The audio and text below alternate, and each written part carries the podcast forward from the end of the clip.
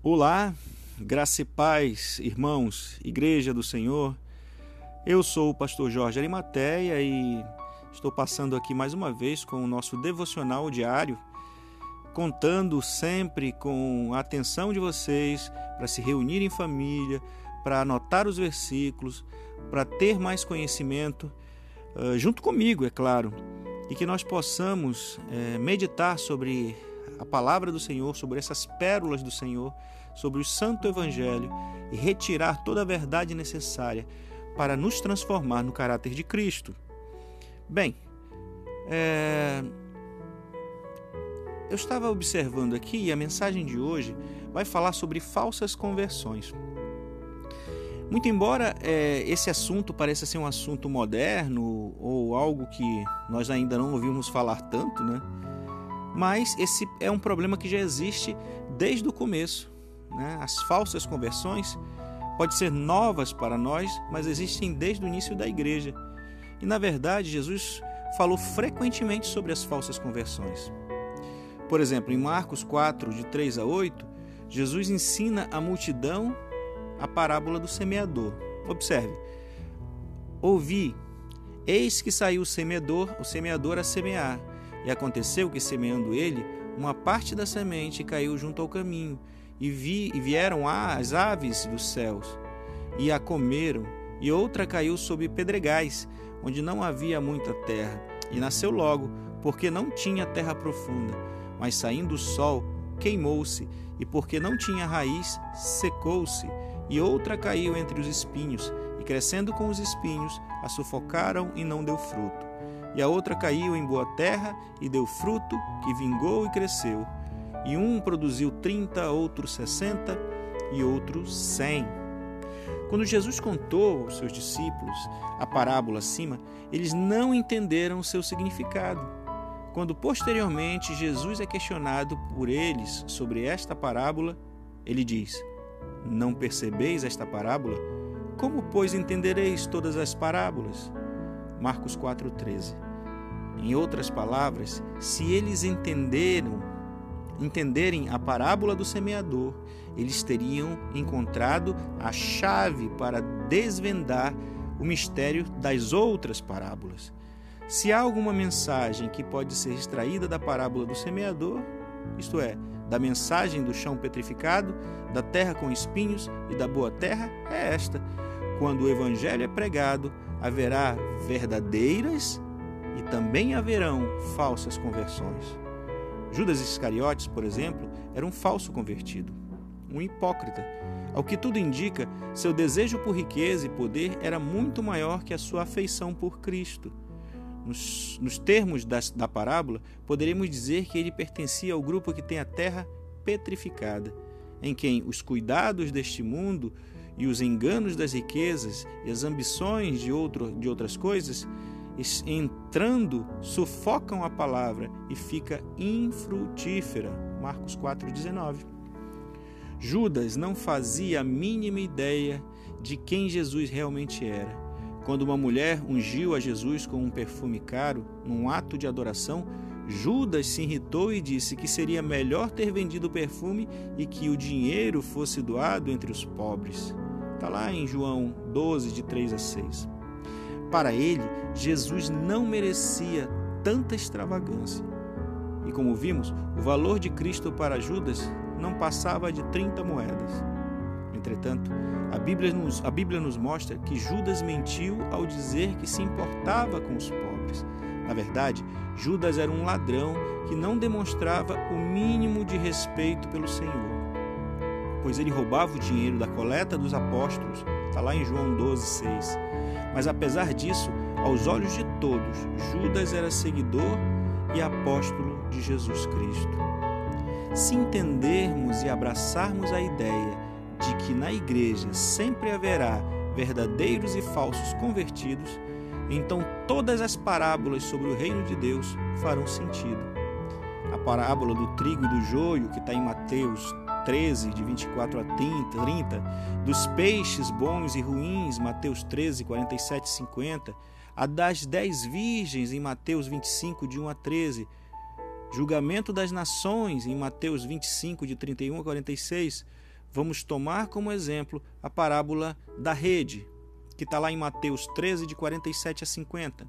Diz: Igualmente o reino dos céus é semelhante a uma rede lançada ao mar, o que apanha toda a quantidade de peixes, estando cheia, e a puxaram à praia, e assentando-se, apanharam para os cestos os bons e os ruins, porém lançaram fora. Assim será na consumação dos séculos. Virão os anjos e separarão os maus entre os justos, e lançar-lo-ão na fornalha de fogo. Ali haverá pranto e ranger de dentes. Meu irmão, observe que ambos os peixes, tanto os bons quanto os maus, estavam na mesma rede. Observe também que pecadores mundanos que não, pertencer, não, pertence, não pertenceram ao Evangelho não estarão na mesma rede do reino dos céus. Eles permanecem no mundo. Os peixes a qual a parábola se refere são aqueles que ouvem e respondem o Evangelho por meio da pesca, pregação evangelística.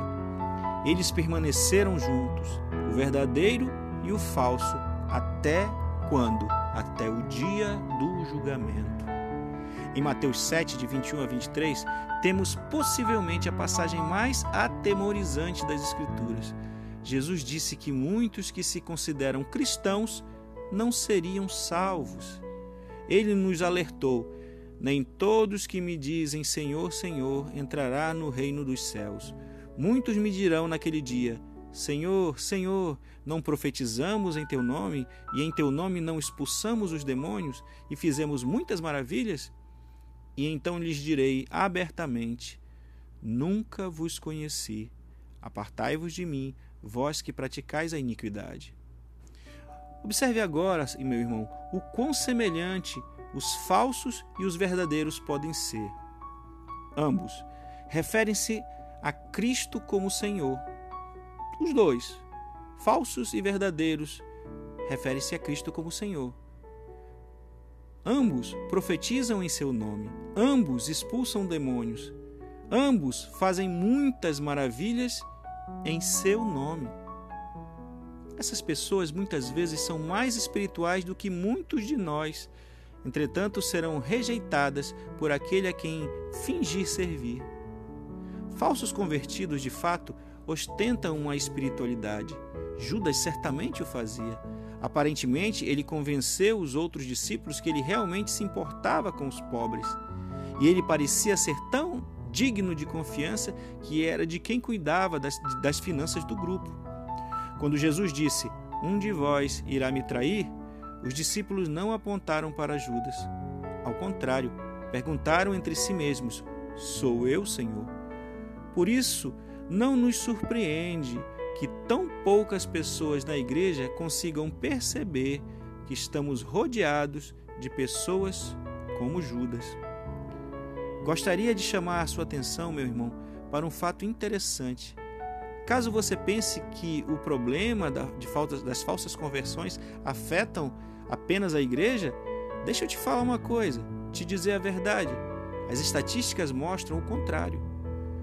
Como veremos no capítulo seguinte, 80 a 90% daqueles que aceitam Jesus, seja por grande, grandes cruzadas ou por esforços da igreja local, vão mudar de ideia em algum momento, exploraremos maiores estatísticas juntos, posteriormente. Agora nós precisamos abordar só alguns exemplos. A maior dominação evangélica nos Estados Unidos, American Horizon, divulgou uma remessa de março e abril de 1993, que em 1991 suas 11.500 igrejas obtiveram 294.784 novos convertidos. Infelizmente, puderam encontrar apenas 11.337 em comunhão com a igreja. Isso significa que, apesar das intensas conversões que aconteceram, eles não puderam contar com aproximadamente 280 mil, ou seja, 95% dos seus convertidos. Você já viu isso em alguma igreja nossa? Você já viu um movimento grande que termina em nada?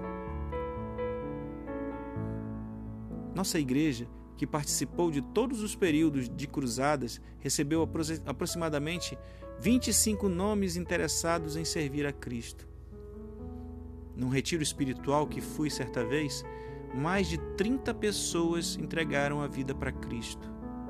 Nos acampamentos de jovens, nós podemos observar uma média de 15 a 30 jovens que vão ali para frente entregar sua vida, sua vida para Cristo. Nas igrejas mais avivadas, as conversões são muito frequentes e de volumes variados. Eram pessoas que nunca haviam se interessado por nenhuma igreja. Fomos instruídos que muitas dessas pessoas estariam confusas sobre o que estava acontecendo nos retiros, nos lugares, nas igrejas, e deveríamos ter certeza que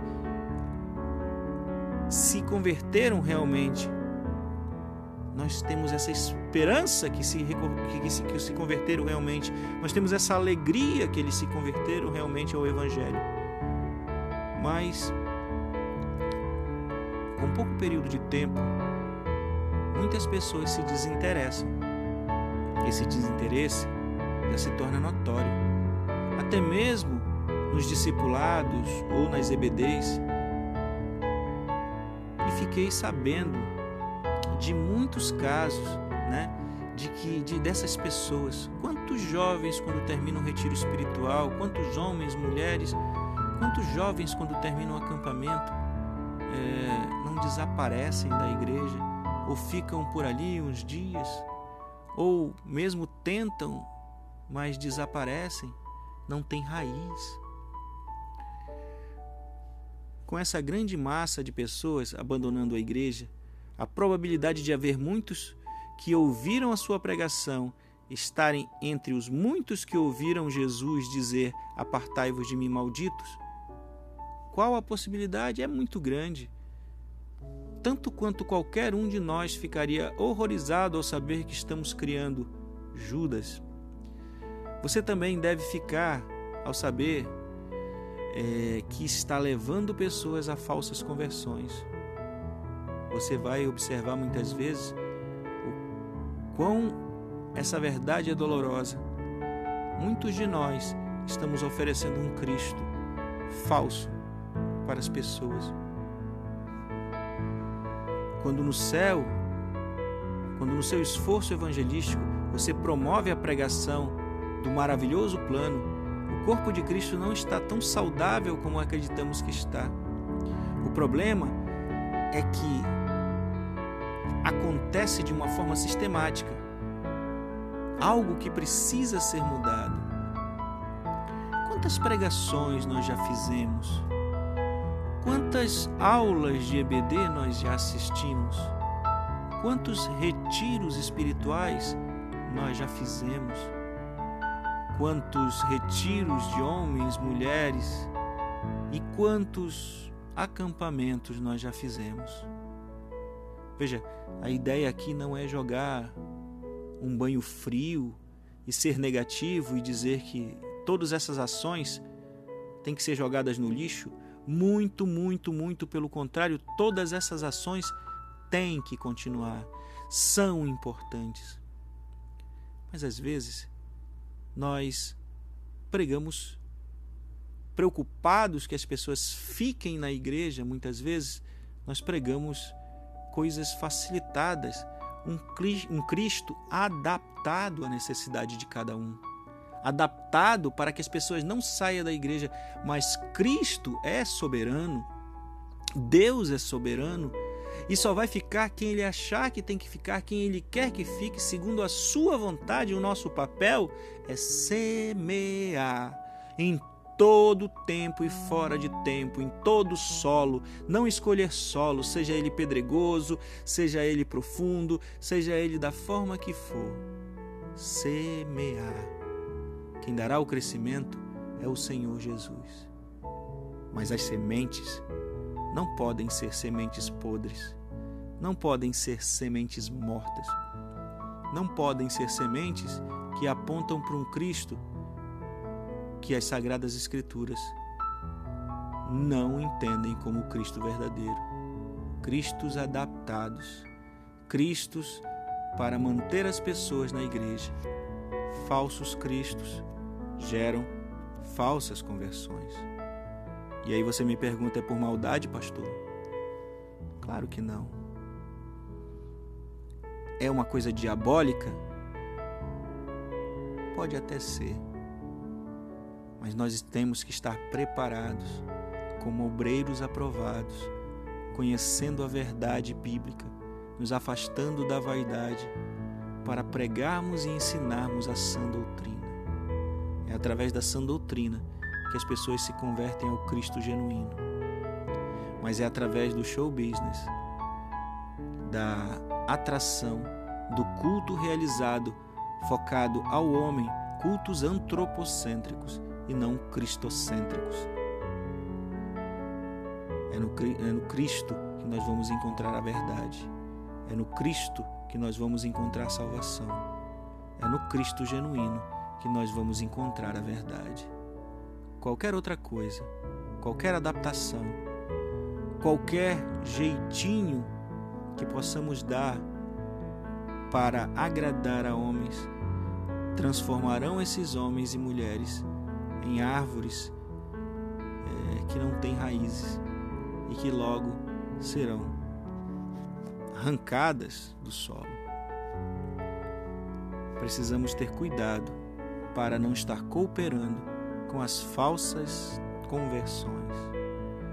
Que Deus possa converter os nossos corações todos os dias.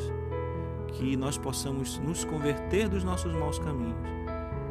Que nós possamos viver da verdade, porque a tua palavra é a verdade. E só na tua verdade podemos ser transformados e salvos. Nos livra, Senhor Deus, dos falsos ensinos. Nos livra, Senhor Deus, da vaidade, do orgulho que nos faz ensinar coisas que nos aprazem. Nos ajuda, Senhor, a pregar a verdade, a ensinar a verdade, seja ela dura ou não, porque é Cristo que convence, é Cristo que converte e é o Espírito Santo que convence da verdade e do juízo. Graça e paz, irmãos, que Deus nos abençoe, em nome de Jesus. Amém.